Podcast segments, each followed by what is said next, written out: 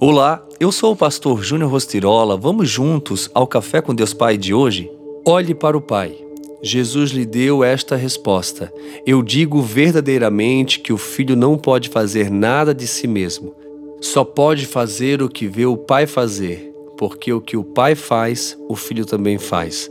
João 5,19 não há maior exemplo de intimidade relacional com Deus do que a vivida pelo próprio Senhor Jesus.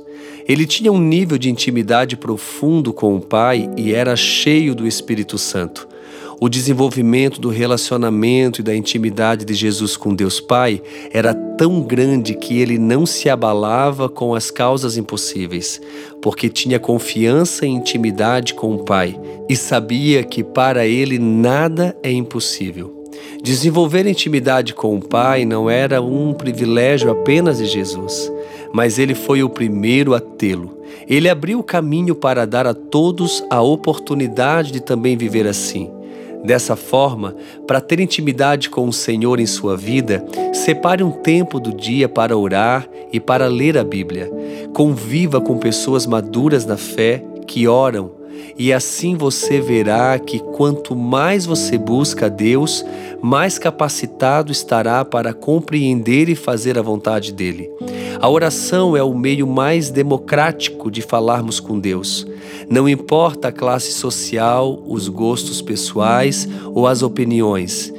Todos temos o direito de expressar por meio da oração o que estamos sentindo, e Deus ouve cada uma das nossas palavras.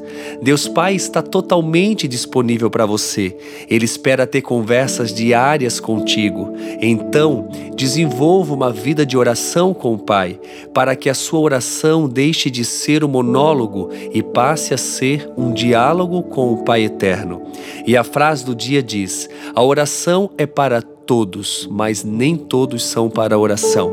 Pense nisso, olhe para o Pai, que você seja aquele, aquela que realmente ora e busca a presença dele, porque assim você com certeza viverá em intimidade com ele e desfrutará de grandes milagres. Pense nisso e tenha um excelente dia.